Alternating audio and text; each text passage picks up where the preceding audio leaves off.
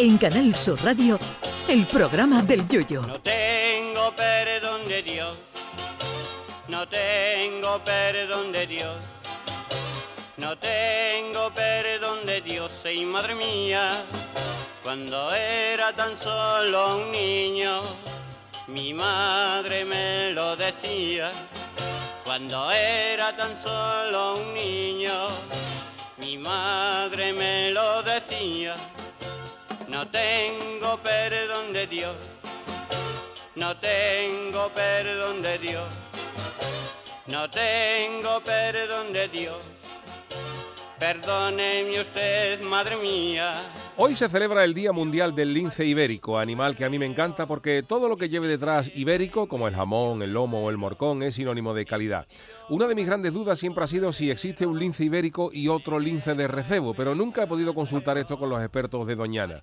Desafortunadamente, este hermoso animal está en peligro de extinción, primero por causas naturales y luego porque muchos están muriendo atropellados, que yo no sé si para esto último la solución sería cambiar los pasos de cebra por pasos de lince y a lo mejor así reducimos el problema. El lince ibérico se suma pues a la extensa lista de animales a los que le queda un cuarto de hora para que el último de su especie se reúna con chanquete y desaparezcan de la naturaleza. Hay algunos animales que ya se han extinguido, que ya no existen, como el bogavante a 5 euros, que eso desapareció hace muchas décadas de la faz de la Tierra. No busquen porque no hay ningún ejemplar escondido en pescadería alguna. Como también se extinguió el langostino gordo de bajo guía de Sanlúcar al que te invitan, que tampoco se ve ya desde hace muchísimos años.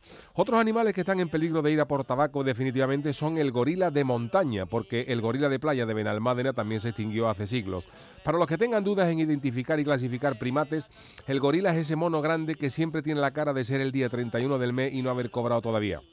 Otro animal en grave peligro de extinción es el oso polar, porque los hielos donde vive se están derritiendo y ese animal que vive en un ambiente más frío que el dedo gordo de Drácula se ve obligado a emigrar hacia otras latitudes buscando hielo.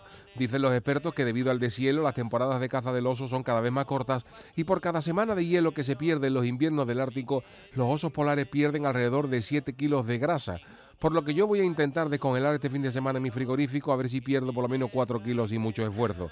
También está en peligro de extinción el pangolín, un extraño animal parecido al armadillo que saltó a la fama como el posible origen del coronavirus cuando un chino metió en un mollete un pangolín y se lo desayunó con un descafeinado de sobre.